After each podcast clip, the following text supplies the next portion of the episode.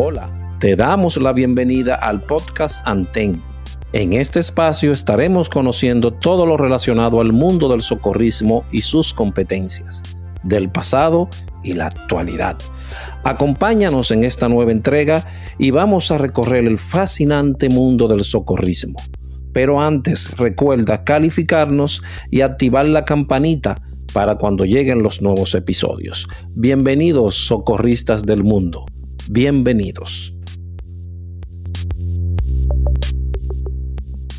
Aquí con otro episodio más, su corresponsal del pasado, Aldrin Santiago, dándole bienvenida a otro nuevo invitado a nuestra cabina. Pero antes de darle las gracias nuevamente por, todas las, por todo el aprecio que han mostrado con estos capítulos, con estos episodios. Y para presentar un hombre como el que vamos a presentarlo hoy, quiero primero leer esto. Hay hombres que luchan un día y son muy buenos. Hay otros que luchan un año y son mejores.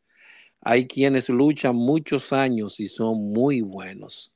Pero hay los que luchan toda la vida. Esos son los imprescindibles. Berto Bridge. Hoy nos toca hacer una entrevista histórica con una persona de un pueblo y que él mismo se catalogó en un tiempo, usaba la, el apremio de pueblerino, un amigo, un hermano, una persona que al principio no era de mi agrado, pero con el tiempo él se fue convirtiendo en esa parte casi familiar y que puedo llamar hoy hermano. Bienvenido José Manuel Merete con doble T a la cabina de Anten Podcast. ¡Wow! ¡Qué presentación, mi hermano Andrés Santiago! ¿Te gustó? ¿Te gustó? Me gustó, de verdad. Me, me siento muy bien y me siento cómodo por estar aquí en tu cabina hoy. Y para poder desplayar, desahogarme y expresar algunas cosas importantes a nuestra gente, a nuestros amigos, a nuestros compañeros, quizá de la mejor institución del mundo institución que todavía vivo, que todavía respeto y que todavía quiero.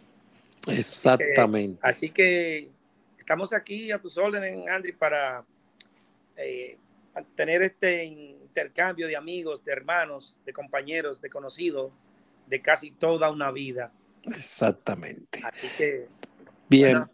Queremos empezar por la génesis, génesis de cuando nace y dónde nace José Manuel Merete con doble T, recuerden, doble T. Yo nací en un pueblo llamado San Cristóbal, allá por los años 1965, y me desarrollé básicamente en San Cristóbal y algunos pueblos más, pero San Cristóbal es la base de todo lo que soy. Hijo de, de militar, hijo de ama de casa, con varios hermanos, siete en total. Y toda mi vida se ha desarrollado en el entorno san cristobalense, en ese pueblo que ya de por sí tiene su propia historia, porque fue donde se primó la primera constitución, y muchísimas cosas más, y que ha dado hombres y mujeres importantes, y que nos sentimos pueblerinos, pero muy cerca de los capitalinos.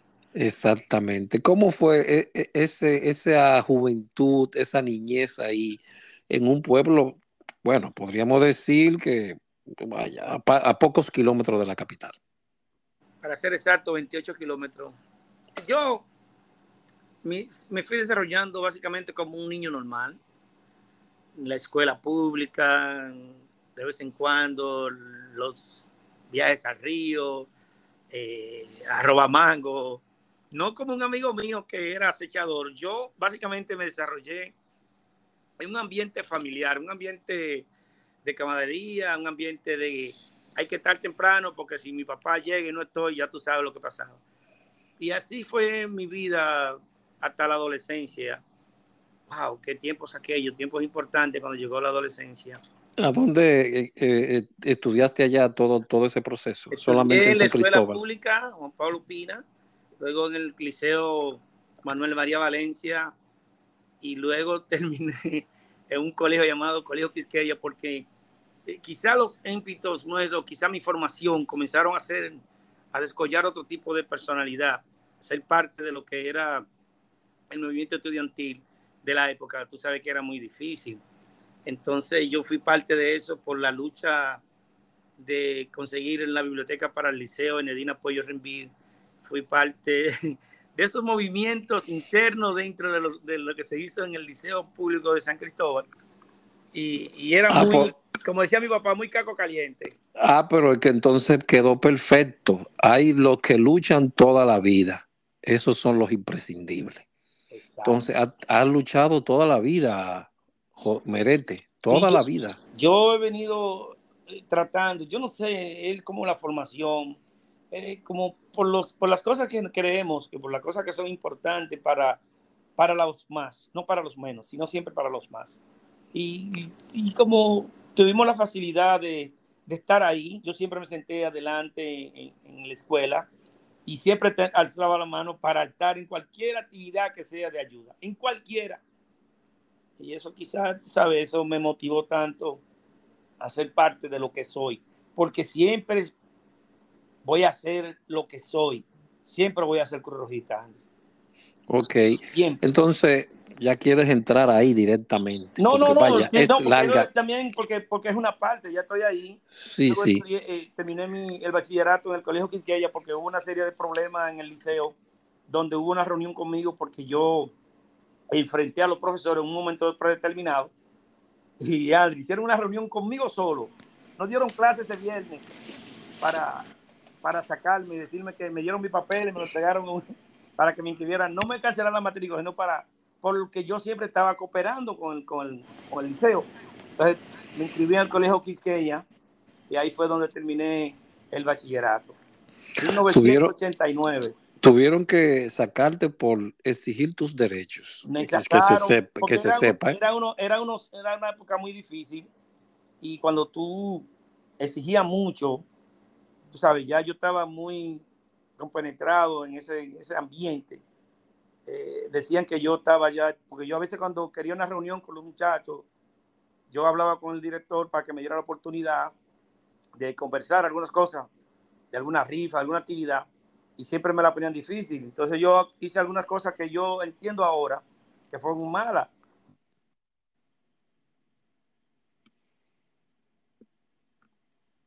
Adelante, Merete.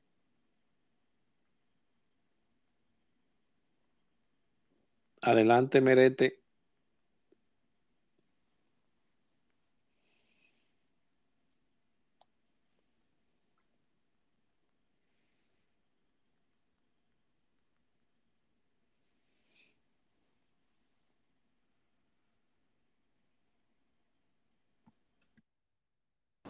Hello.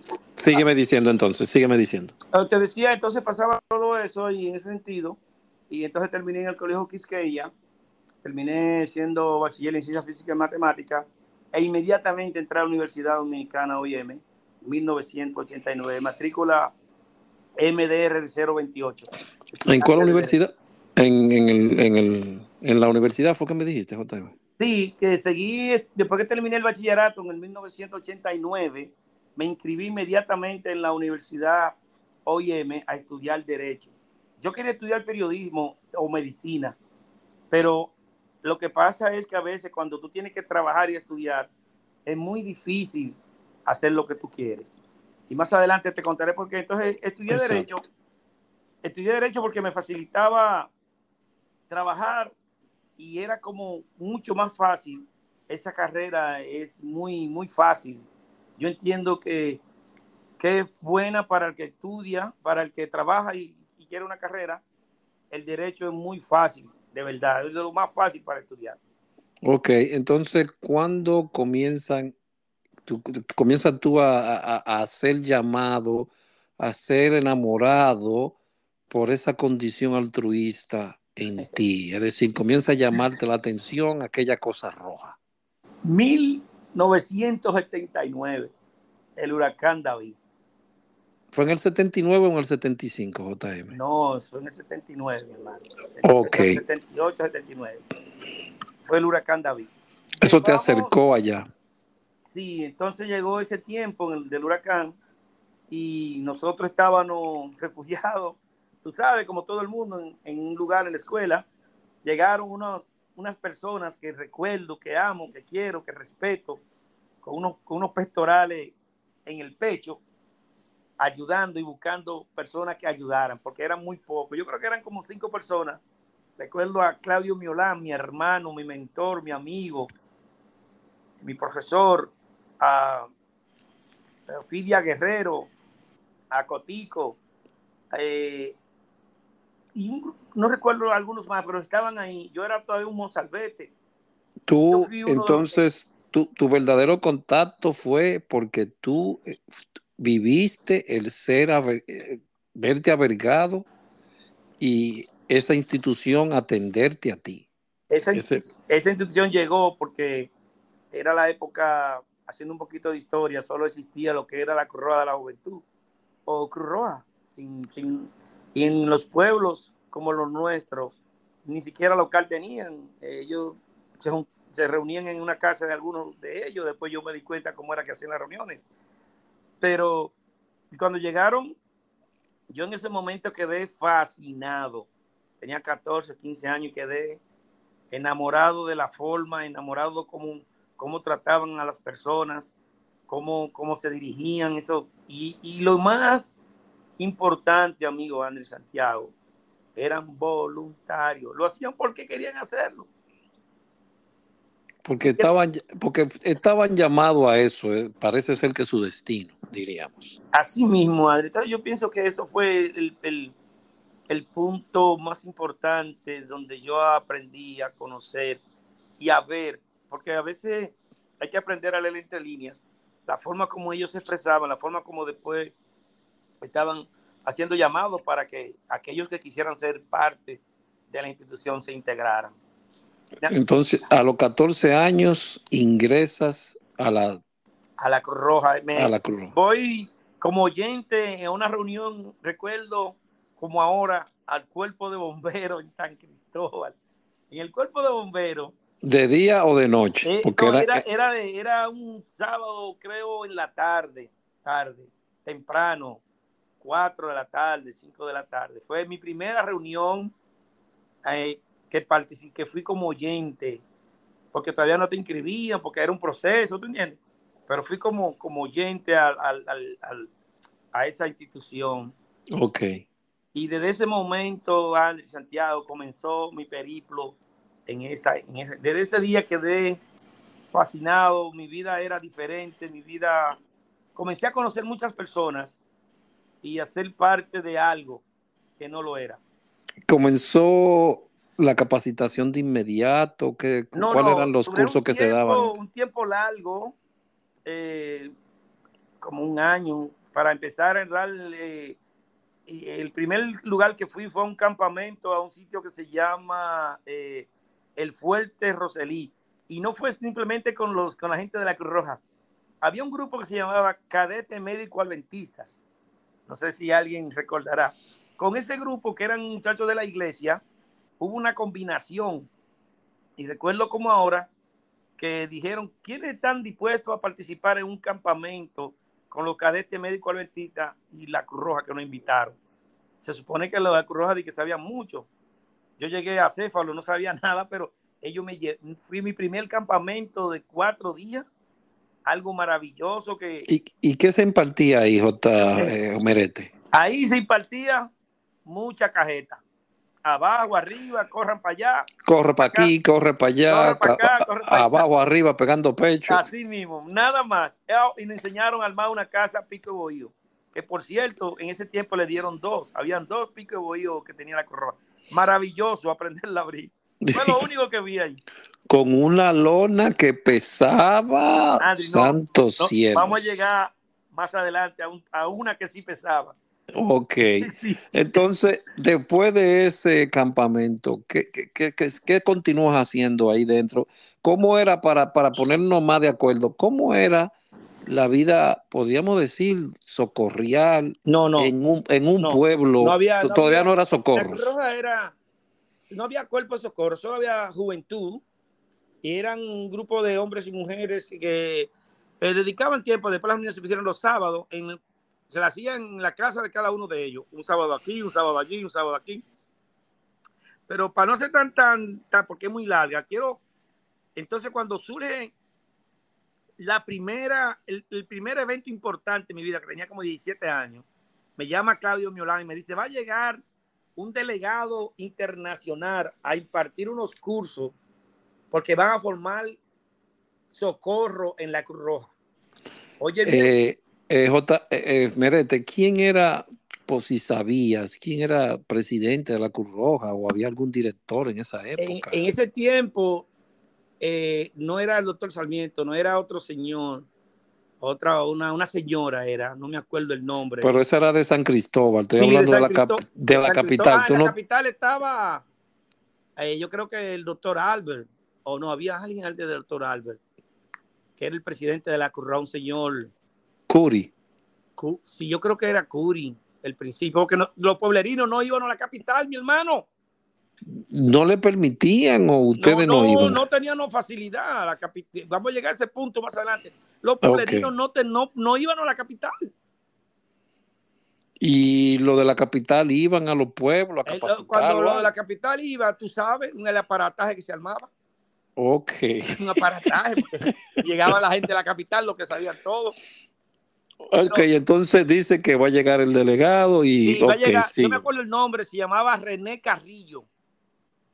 Iba a dar un, impartir un curso para socorro de 15 días y lo dieron en el centro, ahí en Los Minas, había un centro, el centro olímpico era, no, el centro. Eh, había algo para, para, que era como para los, los, los, deportistas en Los Minas, el, ahí era que estaba el centro. Yo me acuerdo como ahora que Claudio me envió a mí y dijo, mira este, eh, a mí dicen JM, JM, necesito que vayas ahí porque es importante, porque al que le tocaba era él. Pero entonces yo estoy trabajando y alguien de aquí de pueblo tiene que ir. Y son 15 días y demasiado tiempo. Mira cómo son las cosas, demasiado tiempo para estar interno tomando un curso para que aprendiera algo sobre socorro. Yo todavía era joven, 17 años, lo que tenía. Y yo dije, ok, claro, yo me pongo de acuerdo y, y fui. Me acuerdo que en ese día, ese tiempo me, me dio 5 pesos dominicanos. 5 pesos para 15 días, señor. 5 pesos bien. me dio y después mi mamá me dio 5, mi papá me dio 5. Así, en fin, era importante todo eso, pero el pasaje era bien barato, era como eh, 35 centavos, 50 centavos, una guagua. Pero lo que yo te digo es que ese fue mi primer evento importante. Pues ya tengo mi certificado, René Carrillo, para formar el departamento de socorro, que es donde ya vamos a entrar casi en materia. Ahí formaron el departamento de socorro en Santo Domingo. Y yo fui a la capital a socorro a hacer algunos servicios. Después que el, el primero que yo conocí como director, Atahualpa Reed Davis es importante. A veces estamos como tú una vez dices, a veces estoy de un lado, a veces estoy de otro, pero hay que reconocer a las personas. Atahualpa Reed Davy daba clase en la Fuerza Aérea, creo, de ese tiempo, y había una persona nuestra llamado José Norberto. Cuando Atahualpa llega a ser director de socorro, que creo que fue el segundo o el tercero, eh, Sí, porque el primero, según tengo entendido, era Demetrio Castillo. Demetrio, fue Demetrio, que Demetrio siempre andaba asustado. Si yo te he hecho algunos cuentos. ¿Por qué andaba asustado? Yo no sé qué le pasaba. Demetrio siempre andaba con un radio, cayéndose los pantalones y siempre andaba asustado. Yo no sé por qué. Siempre andaba rápido. Demetrio. Ah, pero tú lo llegaste a conocer entonces. Oh, pero Demetrio, yo lo ven acá. Demetrio fui yo. Uh, Demetrio era de Baní, creo, y me llevó, nos llevó a nosotros a una actividad salina, allá a, un, a otro campamento de aprendizaje, que dame era abajo, arriba, corra y venga, abajo, arriba, corra y venga, más nada se aprendía. Mucha okay. cajeta. Mucha cajeta.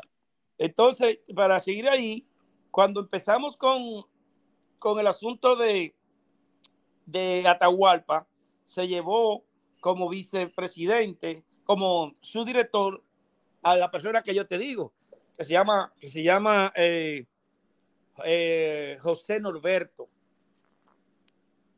José Ramón Norberto Vargas.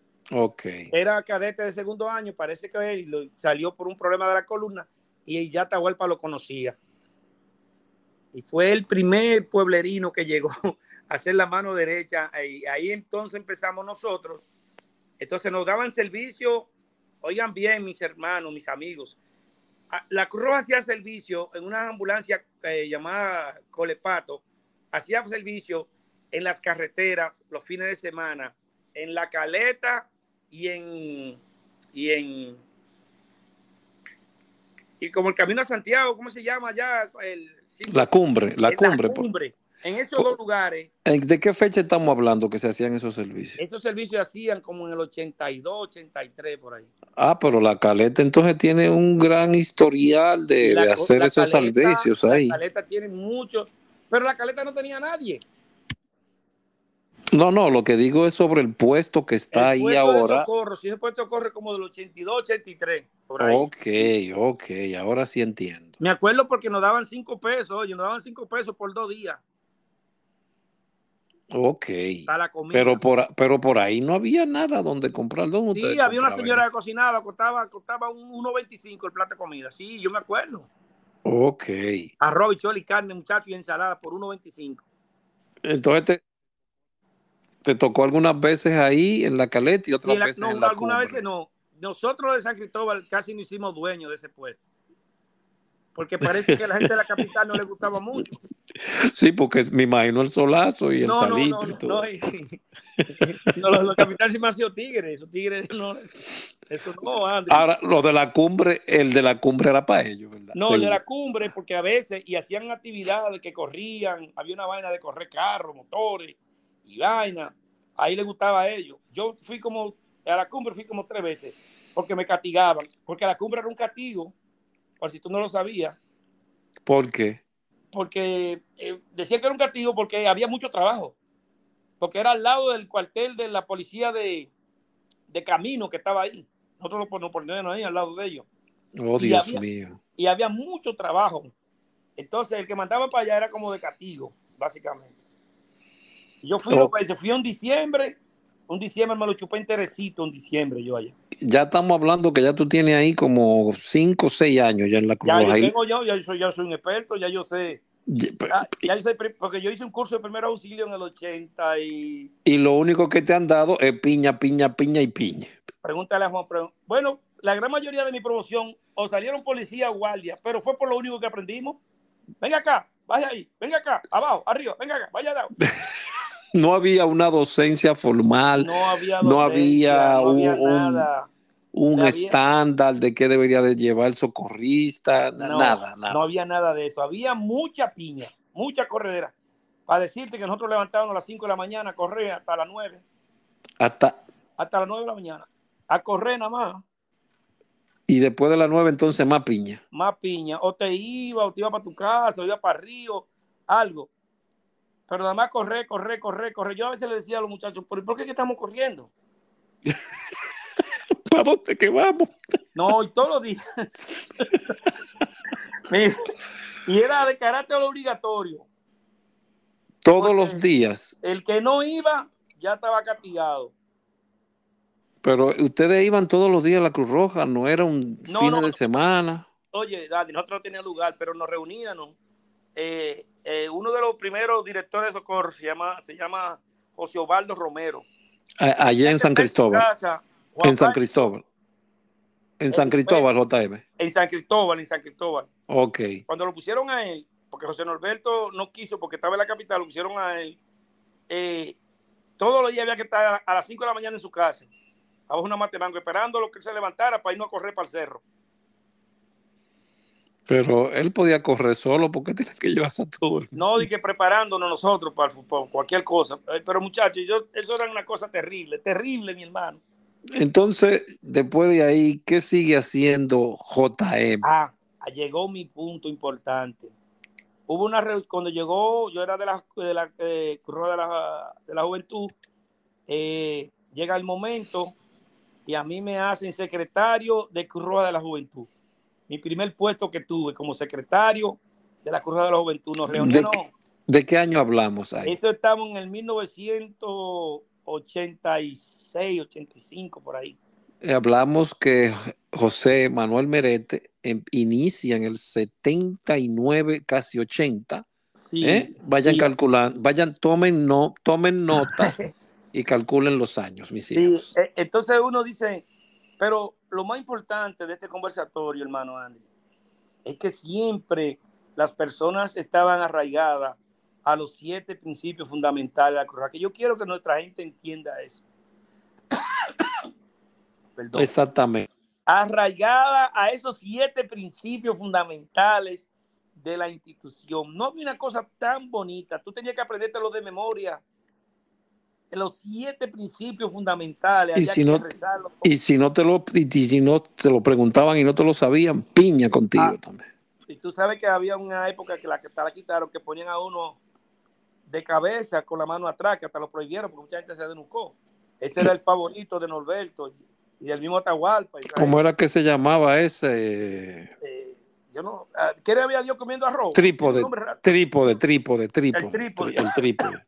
Muchacho, eso era terrible. terrible. Entonces, de ahí, ¿qué continúa después de ser eh, secretario de Juventud? ¿Qué sigue? ¿Qué, qué hace, qué hace- llega- qué haces ser- ahí? ¿Qué haces ahí? Bueno, ya habían cinco personas, yo era el secretario, nos reuníamos en la casa de cada uno, porque como te digo, o en los bomberos, o en el liceo. Me acuerdo que en el liceo eh, conseguimos que fuera alguien de Santo Domingo, un, un- un flaco. ¿Cómo se llamaba ese, señor, ese muchacho? Un flaco largo, medio doblado. ¿No Ahora- sería Bantroy Medina? No, hombre, Van No, Troy, no. de estos días, Van Troy, un muchacho. Ok. era otro, era otro muchacho, creo que era apellido Atacio también, pero era, ¿cómo se llamaba? O sea, uno bien dobladito así, se parecía, ¿sabes a quién? A, a Sabiñón, pero más con un porte, tú sabes. Ese Ok. fue, fue a dar un curso de primeros auxilios, como en el 85 por allá. Ok. Ese fue el primer curso que yo hice de primeros auxilios básicos. Que ahí nosotros, pero los primeros auxilios eran una cosa tan diferente a lo que A lo porque ellos daban de todo. Uno tenía que llevar jeringuilla para pullarse con agua vaina, con agua destilada. Ay, mi madre. Bueno, eran los tiempos, JL. Eran los tiempos. Pero yo le quiero decir que, Eran los tiempos. Estate quieto, porque. pero, pero tengo que, estamos haciendo historia, ¿entiendes? Yo le estoy diciendo Claro. que la primera vez tú tenías que comprar, llevar agua destilada, una jeringuilla, y entonces ahí tú te, te enseñaban a, a inyectar, oye, a poner inyecciones. Ese fue, se podía decir que ese es el primer curso formal con manual que recibiste. El primer curso con- manual con algo, no tenía ni dibujo ni nada, simplemente eh, tenía como 10 o- como 10 hojitas, 10 o 10 o 8 hojitas, eh, iba, por, iba, de, iba por parte, lo que iba haciendo, pa, pa, pa, pa, y al final, como, y los traslados, aprendí mucho traslado, eso sí, como, como jalar a la gente cuando se caían, un tro de cosas rarísimas que ya no se pueden hacer. Pero al principio, eso, era- eso fue lo que aprendimos. Ok, entonces, ¿qué tiempo duras tú como secretario de juventud? duré de como dos años. Luego, la muchacha que era presidenta de la Cruz Roja de la Juventud allá, Xiomara Colón, eh, abandonó porque se casó, se iba y me pusieron a mí como presidente, como director de la Cruz Roja de la Juventud. Oh, subiste, seguiste calando entonces. Oh, no, porque yo, yo vengo de un proceso, Andy. La gente entiende, la gente no entiende eso. Yo vengo como de un proceso paso a paso. Nada, me- nada me lo he, me lo han puesto en la mano de Andy Santiago. Nada, todo me lo he ganado. Exactamente, esa es la grandeza. Nunca en mi vida me han llevado de que ven que tú vas a hacer esto, no. Yo he ido escalando paso a paso. Esa es la grandeza. Por eso es este podcast, para personas como tú, rendirle un tributo, haciéndolo, haciéndolo hablar y decir cuál es tu historia. Y como sabemos tu historia, queremos agradecerte todo lo que has hecho en esta vida por muchas personas que tuvieron a- bajo tu mando y que tal vez tampoco te han dicho gracias. Por, en este podcast hacemos esto. Agradecemos y somos nosotros mismos que debemos agradecernos porque nadie más lo hará. Y, Wow. es, y es aquí en vida que debemos de hacerlo. ¿Me entiendes? Gracias, hermano.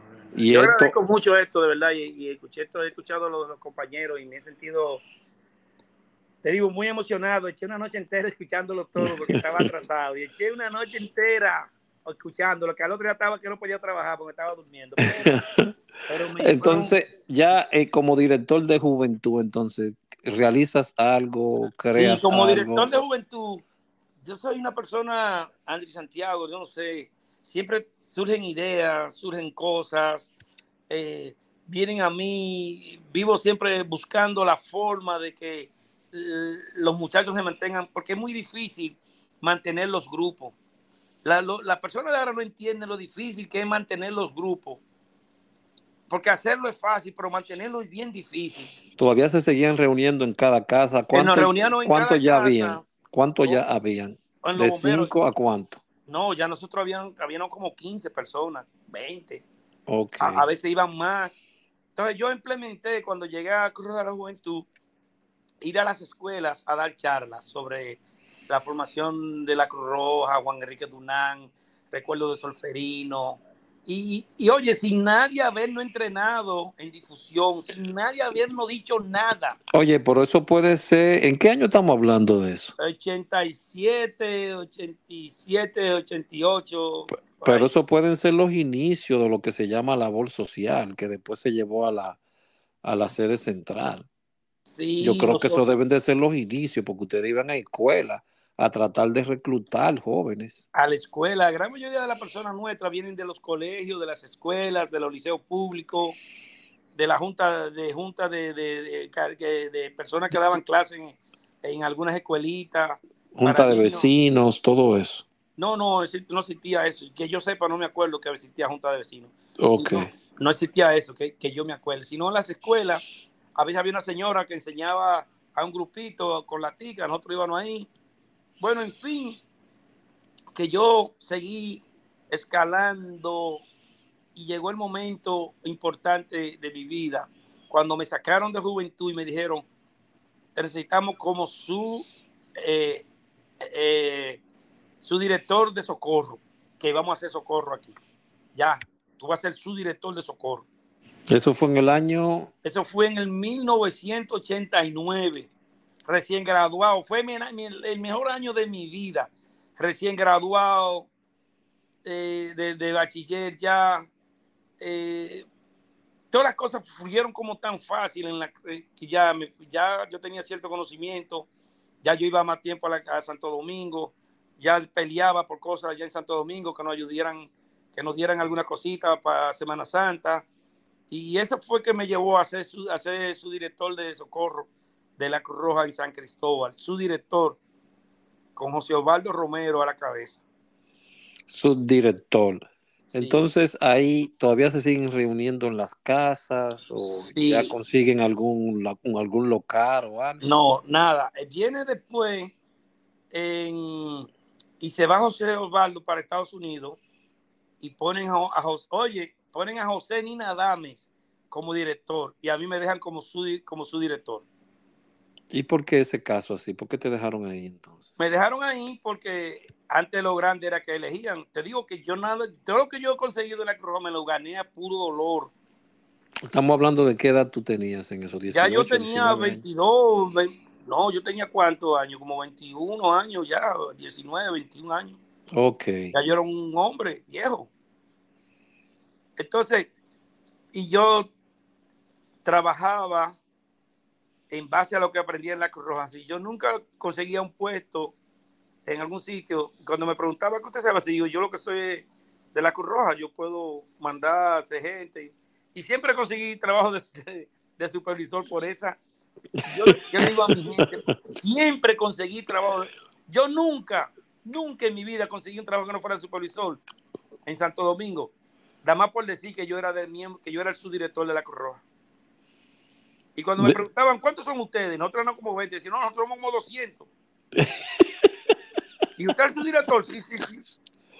Ah, pero este el hombre, este el hombre. Este, el hombre, este el hombre. Yo me acuerdo que yo conseguí un trabajo en Metaldón. Me preguntaron, ¿qué usted hace?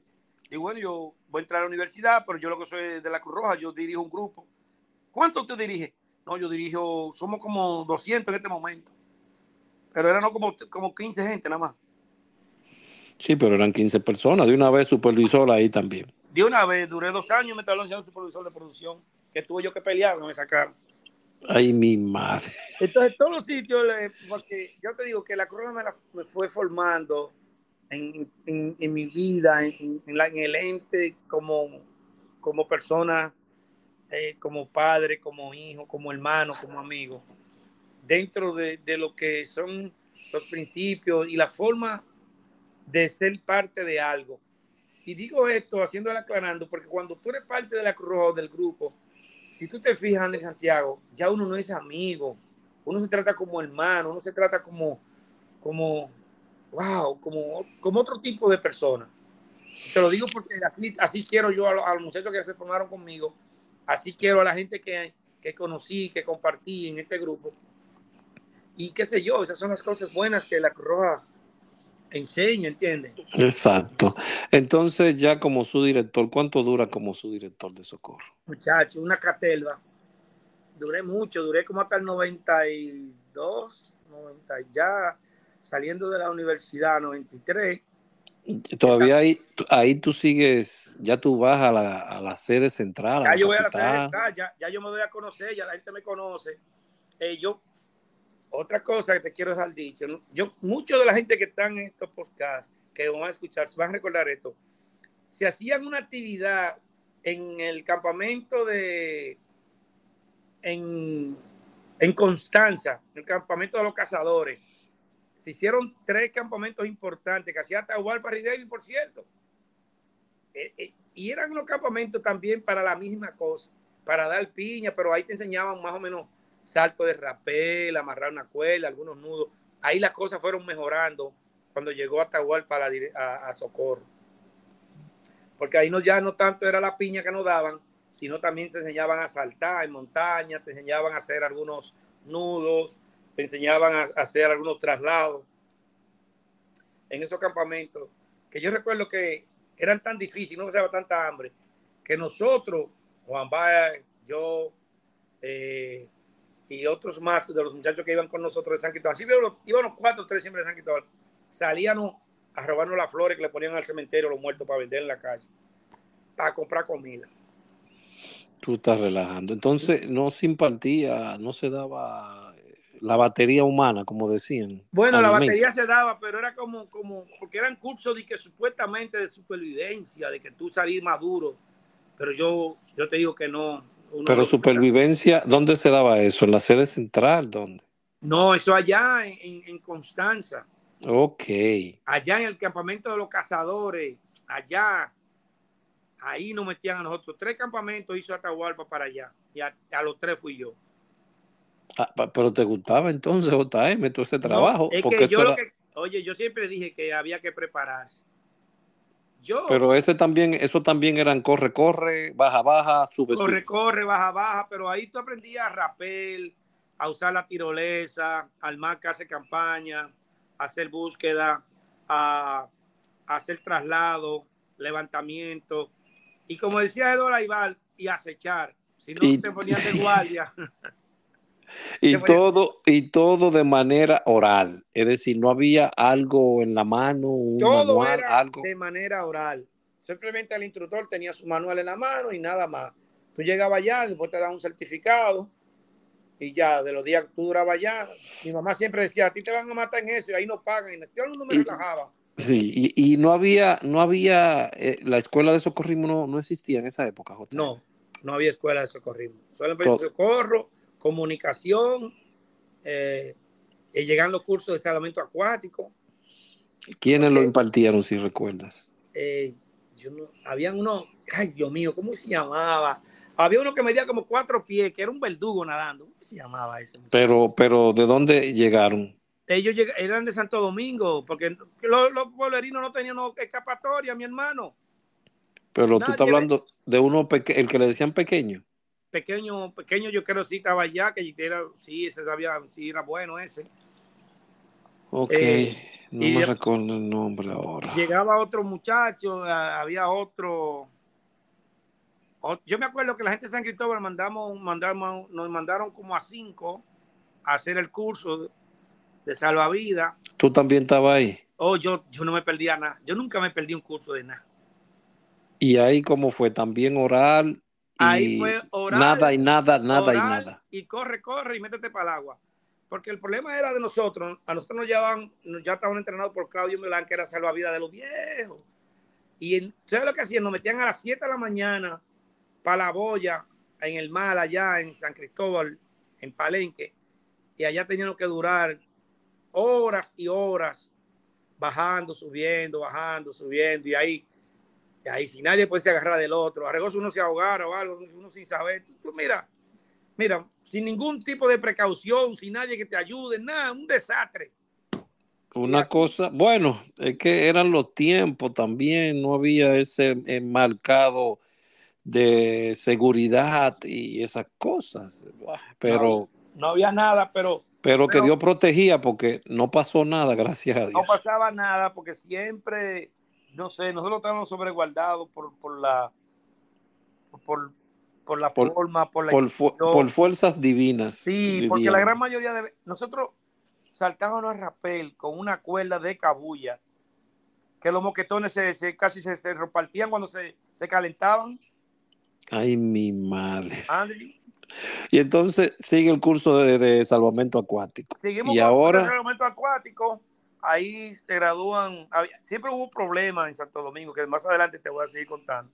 Okay. hubo problemas con la cuestión de los salvavidas, porque la Cruz Roja no es lo que es ahora. La Cruz Roja cubría en Semana Santa casi todos los bañarios y playas con salvavidas y gente de primeros auxilios.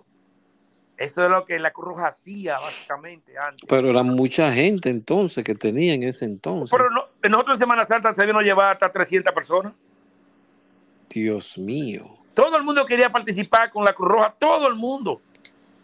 Porque oh. nosotros eh, estábamos protegidos por, nos mandaban policías, nos mandaban a nosotros, los protegían, los muchachos siempre estaban en los campamentos.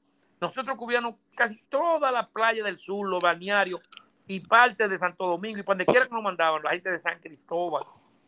Ok, entonces. Porque nosotros, a, diferencia de ustedes, tenían un instructor allá que nos graduaba de salvavidas, que después más adelante te voy a decir que llegó a Tazo y a todito no quemó. porque mira, yo, yo digo que somos locos, todo, mira. Llegó a Tacio y formó lo que se llamó, voy a un poquito más rápido, a la Asociación de, de Salvavidas. Que, ah, el que no tiene este título firmado por nosotros no es salvavidas. ¿Tú, tú habías visto el demonio? Y, a todito tuvimos que ser revaluado. Revaluado, que ya tú sabes lo que eso significa. exacto. Suerte que lo de San Cristóbal tenía mucho entrenamiento, súper entrenamiento, que él quedó loco cuando fue a San Cristóbal a la playa. Quedó loco no tuvo otra forma que decir, no, no, estos muchachos están. ya. La vida superior, que es la vida superior, fulano, la vida superior, todo la vida superior en San Cristóbal cuando fue a revaluar.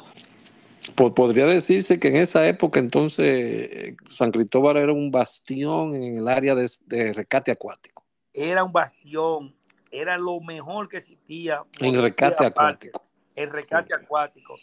Eso todavía tú eras ahí su director de su director de yo, oye, yo pasé trabajo para llegar Después que Nina Dame entonces se retira, que consigue trabajo, entonces me hacen director de socorro a mí.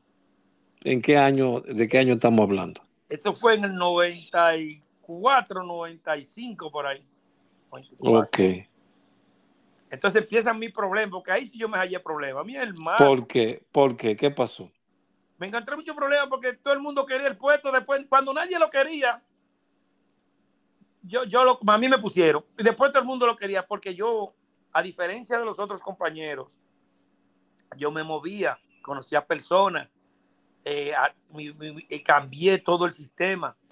Yo hice un grupo allá que se llamaba Melodía de Dunán para que los muchachos, porque es difícil mantener los grupos. Pero, ¿qué, qué, qué, hacía ese grupo? Melodías de Dunán. Nosotros íbamos a tocar con una guira y una tambor y a cantar a los colegios. Pero a cantar. Oh, canciones que montaban, ¿no? Oh. Eh, eh, eso era socorro, que iba ya. socorro. Yo, yo hice eso porque era la forma. Los grupos son difíciles, te repito, de mantener. Entonces, yo hice eso también y hice un grupo, hice una revista semanal. Obligaba a los muchachos a escribir, a hacer cuentos Entonces todo eso yo le sacaba fotocopia, lo llevaban y así una revista la vendían a 10 centavos. ¿En, qué, ¿De qué año estamos hablando? Eh, ¿De qué año estamos hablando? Del 96, 97, 96, 97. Pero puede ser que entonces tenga la misma, porque Eddie, Eddie Matos tuvo la idea de un boletín informativo. Así fue Eddie, Mato, que... Eddie Mato, Eddie Mato, cuando tú digas eso, dile que él lo vio en San Cristóbal, porque Eddie Mato llegó, llegó a, con nosotros. Ahí fue que yo conocí a Eddie Mato, conocía a, a Van Troy Medina, conocía a quién más. ¿En dónde? ¿En dónde? En San, ellos comenzaron ahí a San Cristóbal porque nosotros comenzamos a tener reputación de los más duros en rescate y salvamento acuático. En, rescate básico, ¿cuál? bueno, no, tenía nombre. En ese ¿Cómo, ¿cómo te llamo? Nosotros hacíamos de todo. Rescate básico, rescate en altura, rescate, porque nosotros siempre estábamos practicando. Oye, era un grupo de personas que cada vez saltando de los puentes, yendo para allí, buscando una loma, saltando del cerro, que ahora es la escuela de, entrenamiento para los policías eh, penitenciarios, saltando de la torre de los bomberos cada sábado, dando clase de natación en la piscina de San Cristóbal. No nos parábamos, eran por eso había tantas personas en San Cristóbal, porque lo mantenían en actividad. Pero era una actividad constante, era continua. Constante, entrenamiento. Y como no teníamos donde reunirnos, tú sabes que yo me inventé nos reuníamos, frente, nos reuníamos en un parque los miércoles, se llama Parque Piedra Viva, al aire libre. Oh, yo pasaba mucho por ahí, por ese parque, por ahí tenía una noviecita que... Sí, de verdad, de verdad. nosotros en ese parque cada miércoles y iban todos, y, yo lo hice eso porque era en el medio del pueblo. Así que nadie puede decir que estaba lejos de un sitio, porque era a pie, que todo andaba, todo el mundo. Entonces, para que nadie alegara ignorancia, eh, nosotros andábamos, nos reuníamos ahí los, muchachos. ¿De, qué cantidad de personas estamos hablando en, esa, en esa? Ay, muchachos, 60, 70 muchachos. Wow, tantas personas. Entonces, ¿cuándo, ¿cuándo logra ya eh, eh, San Cristóbal eh, conseguir un terreno, un local para, Mira, para hacer a nosotros, como en el 98, un ciclón, 97 por ahí. San Cristóbal nos dieron un terreno primero que se lo habían dado hace muchos años a los antiguos, al lado del cine. Pero la Iglesia Católica, valga la aclaración, la Iglesia Católica fue al ayuntamiento y por encima de nosotros, nosotros la Cruz Roja, un grupo de tipos de capotados que no tenían a nadie, que no sabían nada, nos quitan el terreno.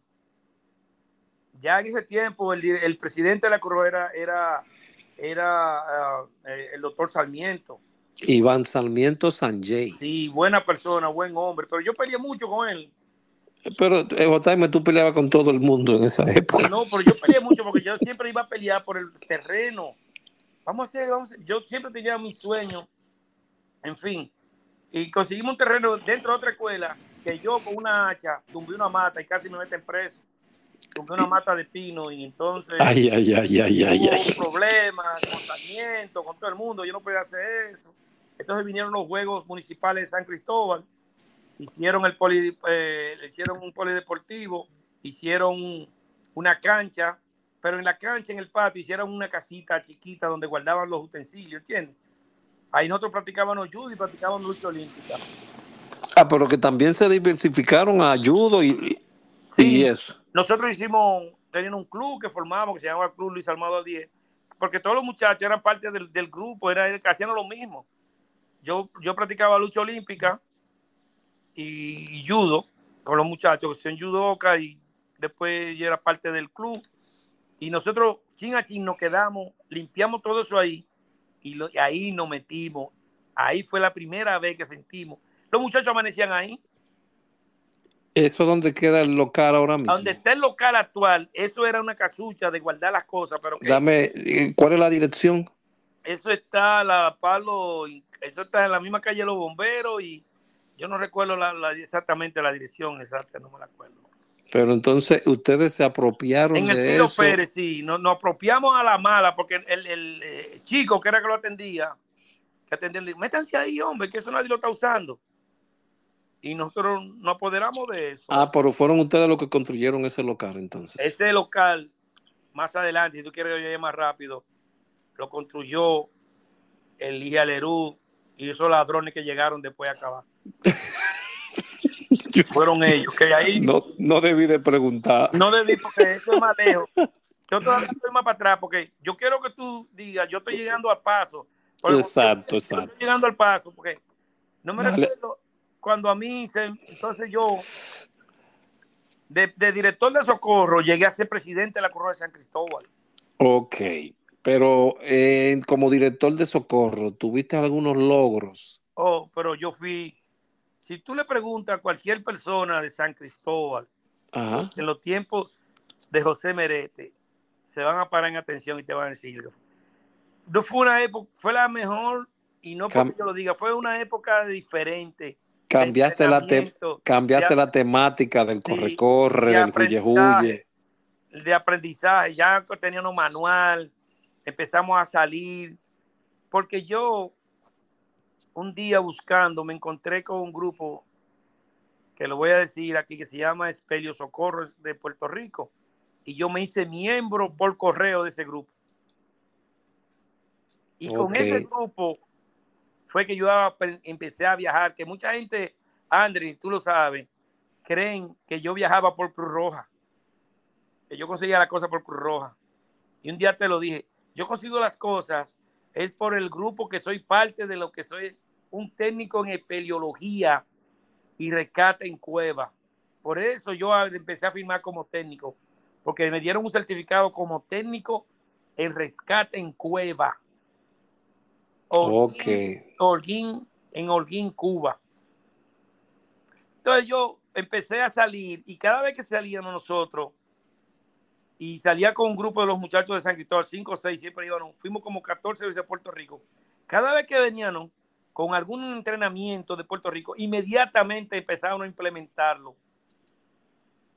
Inmediatamente, para que con los conocimientos, a implementarlo, a que los, todos los muchachos lo sepan a diferencia de la gente de la capital, que compadre, ellos no querían enseñarnos más que un chinchín. No dejaban que los pueblerinos como echaran para adelante, Andri. Pero, pero existía la escuela ya en esa época. La escuela ya existía. Creo que el primero fue director de la escuela, fue una, una señora que pusieron, que cuando fue cuando María Rosa Belial ya existía la escuela, que la hizo este señor muy bueno, que era asistente, que era periodista, que murió. Frank Guillén. Frank Guillén, con todo y su cosa, era una persona buena, güey, buena, de, de, que te paraba, tú podías hablar con él. Mira, en San Cristóbal no hay nada, necesitamos que nos den 10 pectorales, ven, ven, ven. Tú sabes cómo, y nos llevaba para Socorro. Ahí conocí yo a Miguel de la Rosa. ¿En qué año estamos, en qué año estamos hablando de eso? Bueno, yo no me acuerdo qué año. Yo hay muchos, pero el primero que yo conocí antes de Miguel estaba, ¿cómo se llamaba ese tipo? El que yo te digo que nos daba clases de, natación. Después vino, eh, yo no sé si Saya fue después de Miguel. Saya, yo creo que fue Saya primero, creo. yo creo que Saya, fue primero. Un loco del demonio, ese era un loco del demonio, un loco, loco del demonio. Respeta JM, por Dios. Sí, de verdad. Que, Dios lo tenga en gloria porque murió ya. Sí, yo hace mucho, pero ese diablo, ni cuánta gente ha acelerado.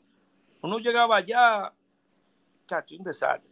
A los, polverinos, nosotros llegábamos temprano y salíamos a las 5 de la tarde. ¿Por qué? Yo no sé, nos ponían ahí a esperar, espere ahí, espere ahí, como de maldad. Espere ahí, espere ahí, espere ¿Pero ahí. ¿qué ustedes buscaban en la sede central entonces? Cualquier cosa, hasta librito. Nosotros estábamos que nos lo robaban, ¿no? Afuera entraba y se llevaban cualquier cosa al final. Porque había que llevar algo para allá. para no llegar con la mano vacía a los muchachos. Sí, estuve en la capital. Entonces, no, no.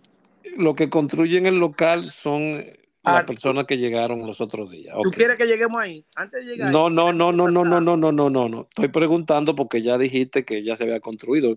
Pensaba que se había construido en la época de, Iván Sarmiento. No, no, no. Ese local lo construyeron la gente la gente de Lija Lerú. No, lo construyeron ese local y construyeron una finca allá en, construyendo el local, construyeron una finca allá en Najayo. Ay, sí, está bien, sigamos. Con los mismos, con los mismos materiales. Pero está, espérate, está bien, está bien, sí. Sí, pero, pero hay que decirlo. Porque, Mira, entonces fuiste director de socorro, llegas a presidente del consejo, Iván, se, Iván Sarmiento se retira o... Hubo elecciones, había que ir a elecciones, yo estaba empujando elecciones y, y, gané muy fácil, demasiado fácil. Sí, porque Sarmiento no así, no iba, no confabulaba como tú con, con el voluntariado. No, no, el Sarmiento es una persona, tú sabes, de otro tipo de carácter, una persona que aportó mucho, porque tú sabes, en su momento fue siempre fue este director, eh, presidente nacional, eh, una persona muy muy seria, muy serio, muy demasiado, demasiado se pasa. Por eso yo me quillaba muchas veces. Muy serio. Sarmiento hasta, para firmar un, certificado tenía que verificarlo. Sí, sí. ¿De dónde viene eso? Así mismito. No era de que, Sarmiento firme. Mm, mm, mm, Vamos a verificar. ¿Cuándo fue eso? ¿Quién estaba ahí? Déjame, ver el listado. Así mismo. Una persona muy, muy seria, muy Entonces, ¿cuánto duras como director de socorros? Duré como cinco años. Ok. ¿Quién te sustituye? A mí me sustituye eh, como director de socorro eh, Héctor A. Corporán. Ok ya eres presidente de consejo. ¿Hacia dónde diriges? Ay, Dios mío, cuando hacia, ¿Hacia dónde diriges la filial de San Cristóbal? No la filial. hasta el cielo quería yo llevarla. ¿Qué lograste? ¿Qué lograste? elecciones, ahí nombran a al doctor Ángel Almanzar, vienen elecciones, y un día me dicen en la oficina, ¿tú quieres ser parte del Consejo Nacional? Y digo yo, ¿Y quién va a votar por un pueblerino? No, antes de eso, Ángel Almanza me nombra porque ustedes, ustedes, los muchachos que hicieron el podcast antes hablaron. Y a veces digo, wow, no me mencionaron a mí como director de la escuela, que yo sí evolucioné esa escuela. Que yo sí la revolucioné. Ok, llevándola entonces para ver, para ponerla en el periodo, en los periodos. Alejandro Valverde, la primero la mujer que no recordamos el nombre, Alejandro Valverde. Sí, ese no, el Valverde, yo me quito el sombrero. Increíble. ¿Quiénes siguen ahí después de Valverde? Un grupo de gente rarísima que yo ni sé quiénes son. ¿Cómo, que, tú no sabes? No, yo nada más me acuerdo de la época, hasta Misael Ventura pasó por ahí yo me acuerdo de Julio de Peña, me acuerdo de ti, me acuerdo de Hogando. Laura Sosa. Laura Sosa, muy buena. Donde quiera que esté, un saludo para Laura Sosa. Es una persona muy agradable, muy factible. Después llegas tú, Alex, pero tú siendo presidente del consejo. No, no, no, no, no. Ok. Antes de, yo llegué a ser el, director de Socorro. Hubo un problema con Socorro.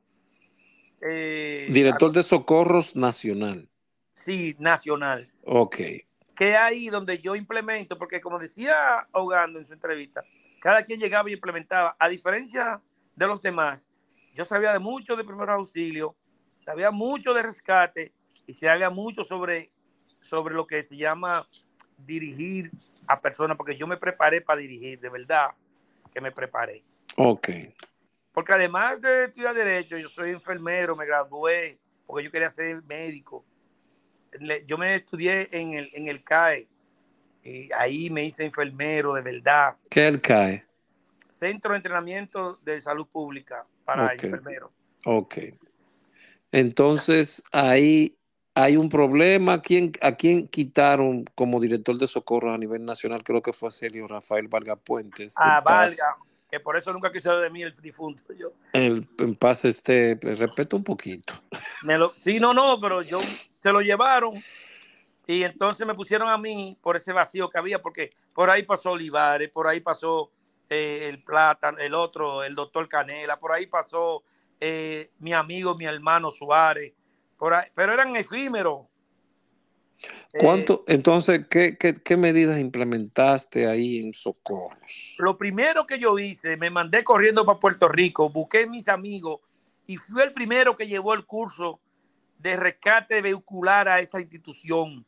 A la institución, a la institución, no a nivel de, la República Dominicana, a la institución. Ah, ya lo hacían los bomberos, yo no sé quién se lo entregaba, pero a la institución lo llevó quien los habla, José Manuel Pérez Merete, JM.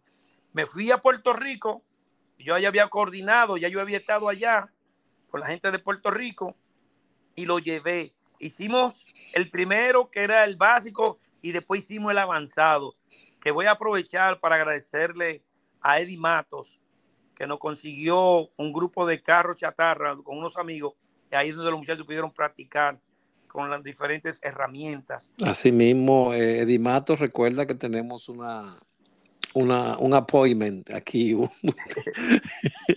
una cita con, con, esta cabina, por favor, recuerda. Edimato es una persona que era de estos muchachos que siempre estaba presto a servir, de verdad. Edimato tenía una guagua y te preparaba, privaba medio de guardia, uh, loco el diablo. Pero él, en su momento, él fue quien nos ayudó a conseguir los vehículos para, para destrozar, para poder usar todos los equipos hidráulicos con, con la persona que llevamos de, de, Puerto Rico a impartir ese curso a la Cruz Roja. ¿Qué otras cosas ah, eh, eh, implementaste? ¿Qué otra más? Oh, llevé, compré todos los equipos de salvamento acuático habidos y por haber para la institución.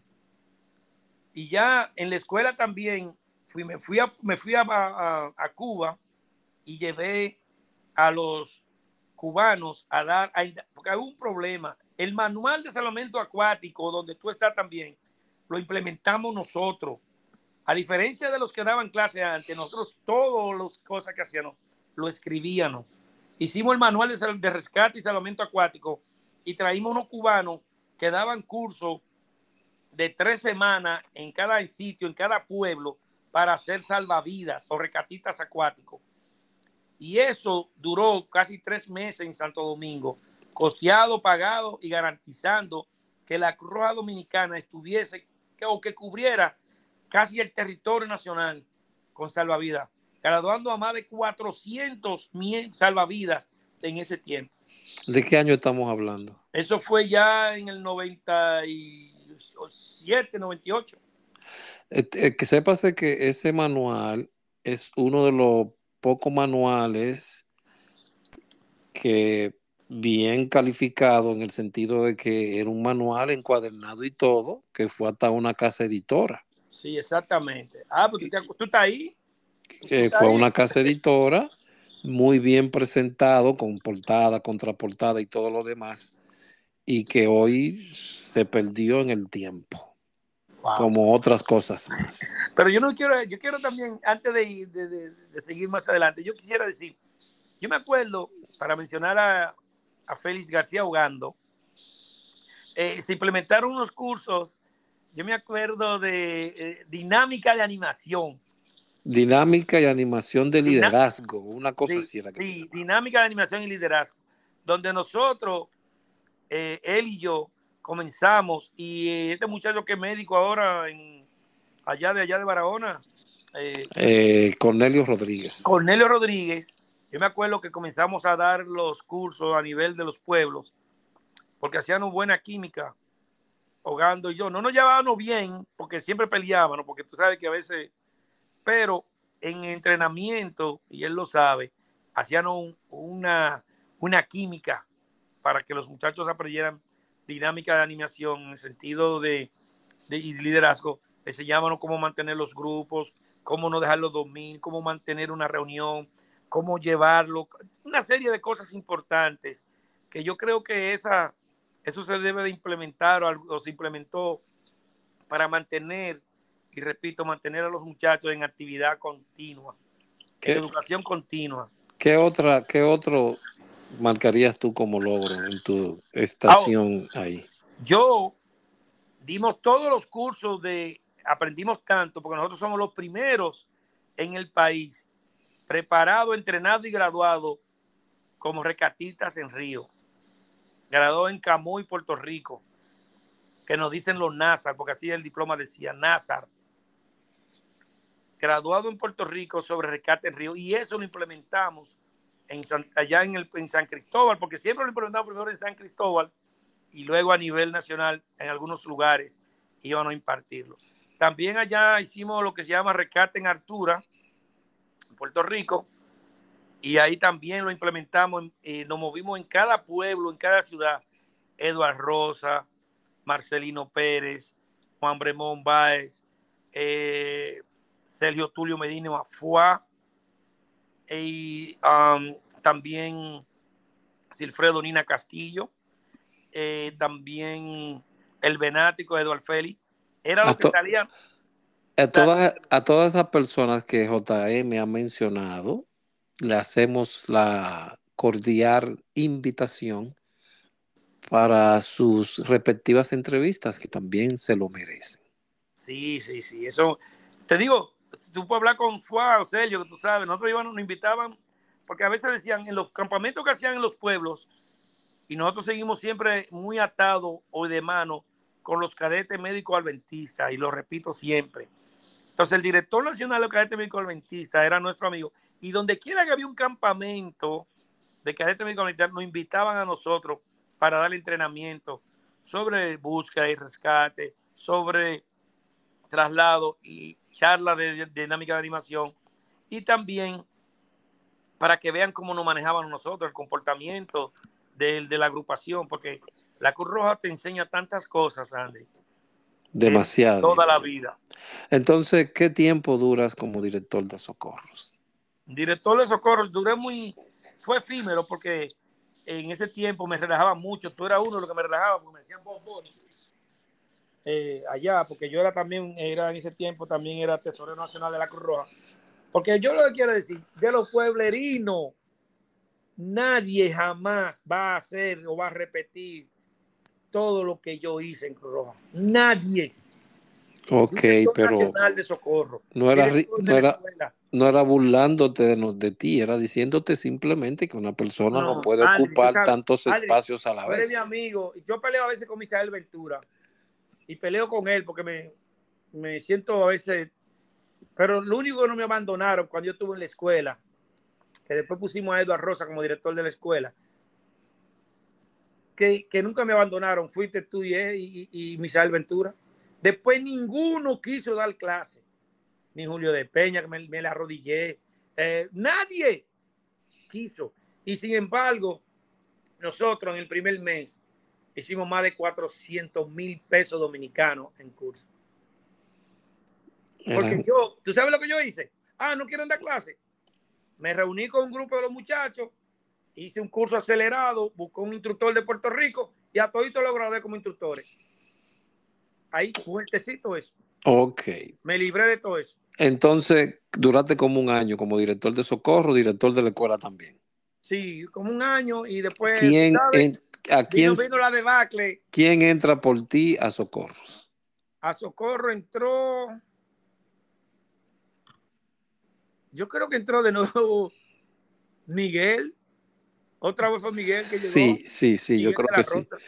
Sí, y en la escuela entonces tuvo, ¿quién fue que tú me mencionaste? A... Eduard Rosa Collado, que hoy en día es médico, doctor.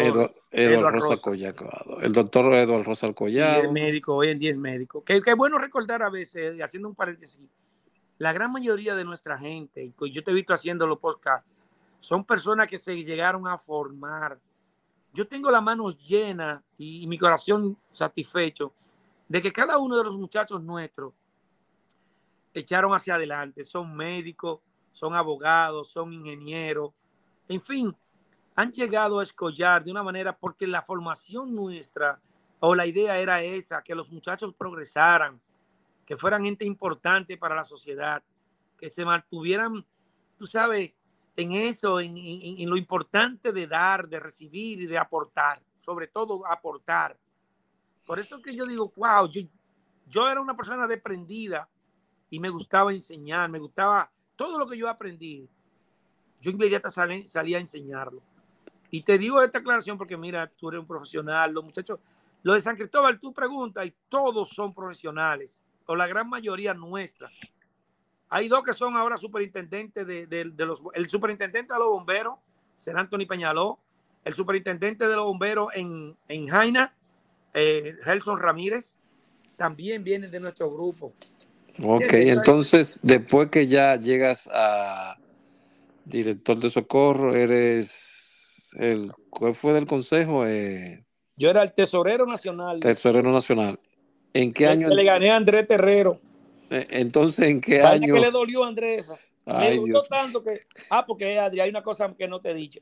Me dolió tanto que como, porque yo también era militar, algo que era incompatible quizás, pero como yo era una persona que lo que daba clase en la dirección nacional, después de un tiempo, pasé mucho trabajo en la dirección de droga, de droga, 12 años duré, pero luego daba clase en academia, que no era, tú sabes, ya no estaba en la calle, sino daba clase de primer auxilio, gracias a la Cruz Roja. Toda mi vida se circunscribe a ser parte de la Cruz Roja.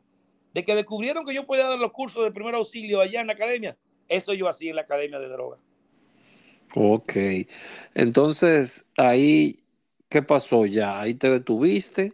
No, ahí llegaron una serie de inconvenientes. Nosotros comenzamos a salir, a viajar, a viajar, pero no viajar, a hacer actividad con lo que soy, porque soy parte importante de lo que es Epelio Socorro a nivel internacional, sede de Puerto Rico. Yo soy miembro y comencé a viajar. Y cuando eh, comenzaron a surgir una serie de problemas, fue en el tiempo de, del profesor Clever. Ya la curva comenzó a cambiar. Eh, hay algunas cosas que, que, hemos volado, porque yo me acuerdo que hubieron unos problemas antes de, de eso, que era cuando comenzamos a hacer los estatutos con un martito llamado doctor Martín, más malo que el diablo. No sé de nada. Martín Acosta. Martín Acosta. deja ese señor. ¿Tú sabías? ¿Eh? Sí, él fue director de Socorro. Oh, déjame decirte ese maldito calvo.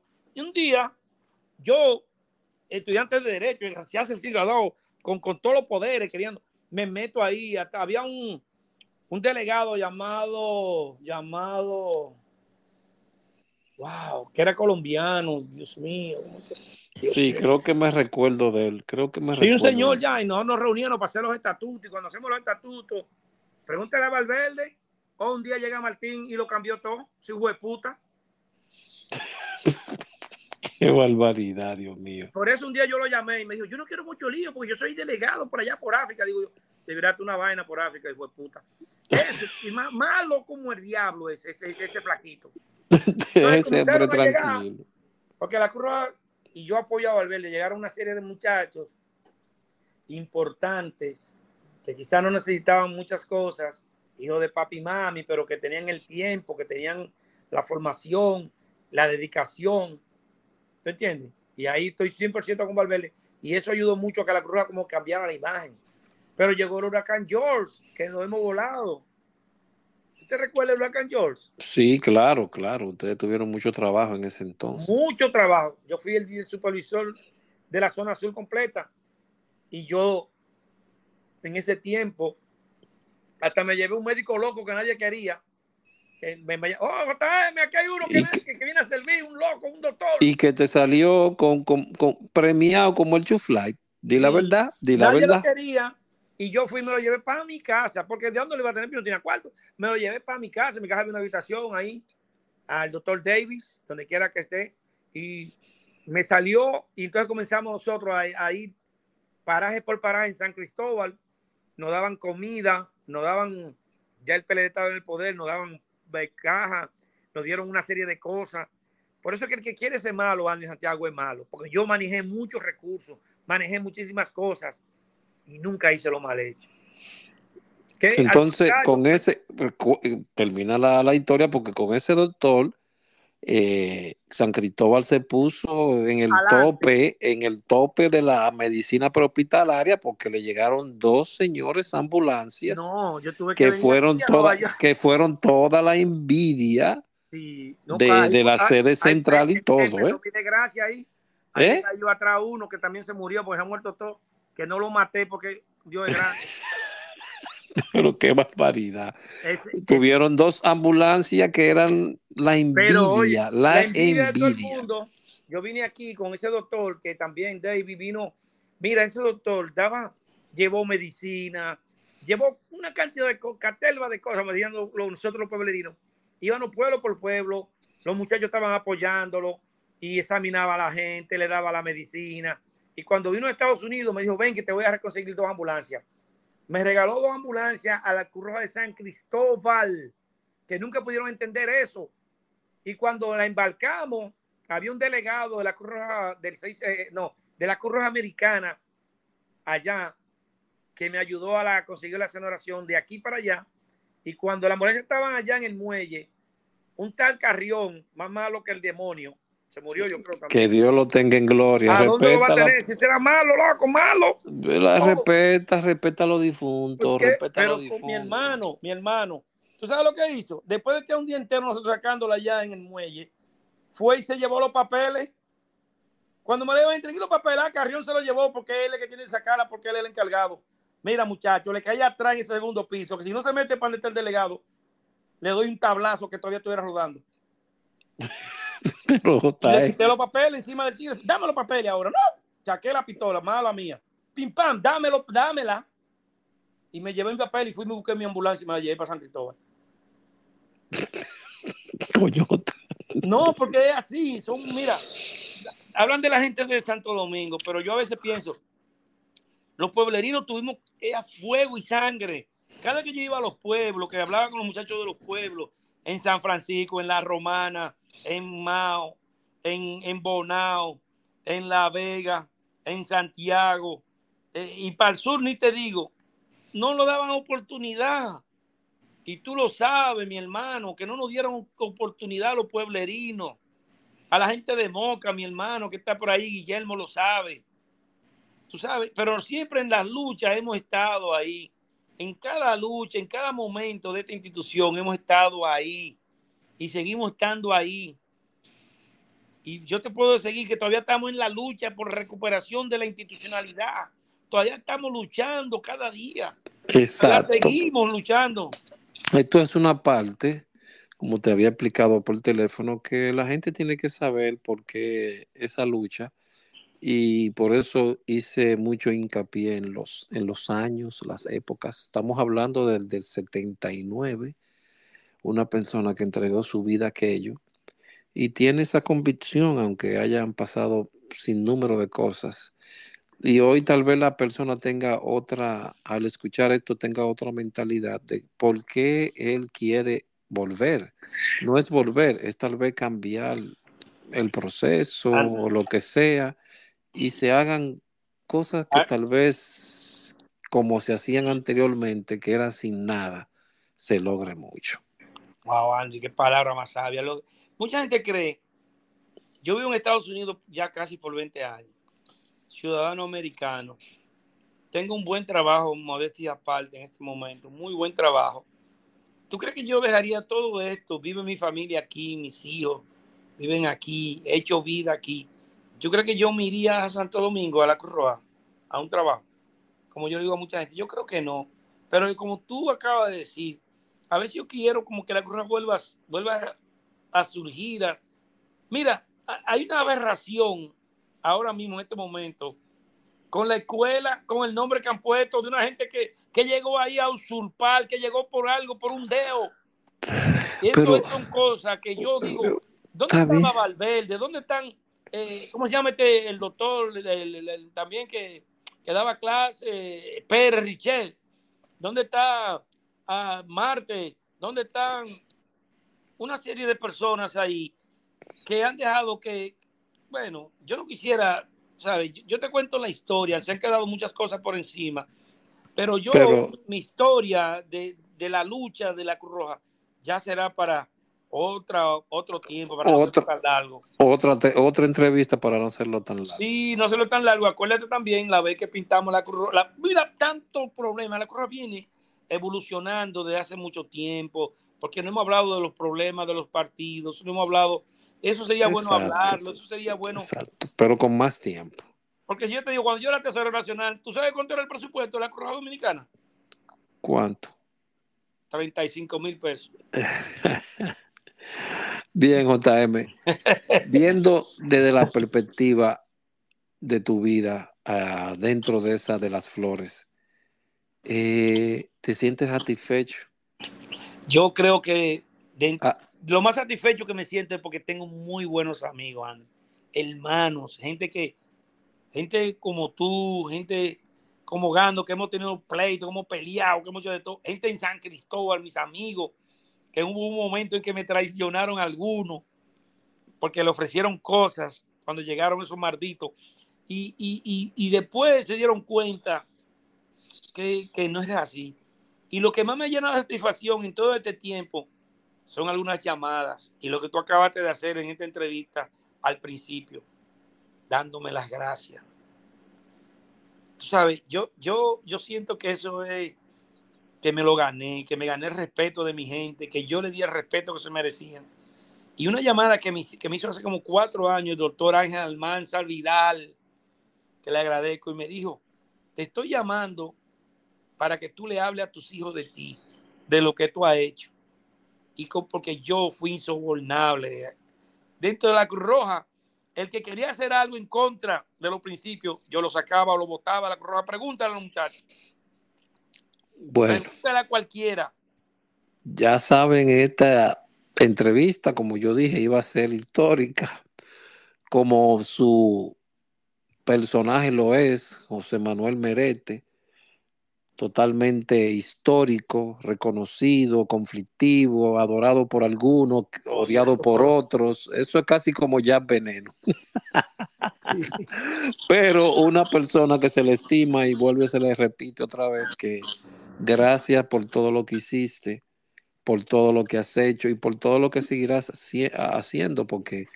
Eh, Seguimos la lucha, es que, lleva... no, no, es que, es que llevas eso muy adentro. Lo llevas dentro, estamos hablando del 79, señores. Es así, eso se pega. Y hoy estos podcast es para que conozcan la vida de esos héroes que lo conocimos todos nosotros, pero que hace falta que otros más lo conozcan. Señores, muchas gracias por su atención y haber escuchado a este pintoresco personaje conocido como José Manuel Merete. ¿Tienes algo, algo al final ya que simplemente dar las gracias a nuestra gente que lo escuchen y que vamos a tratar de distribuirlo, hacerlo, hacerte que esta, esta idea tuya ha sido fenomenal, poco a poco a, a reestructurar la historia de una institución de servicio que ha dado hombres y mujeres importantes y que quizás hay que conocerla más para quererla más. De verdad, muchas gracias y buenas noches, mi hermano y querido Andrés. Siempre, siempre. Gracias, Radio Se Escuchas, y esperen otro episodio más dentro de poco. Gracias y manténganse en contacto.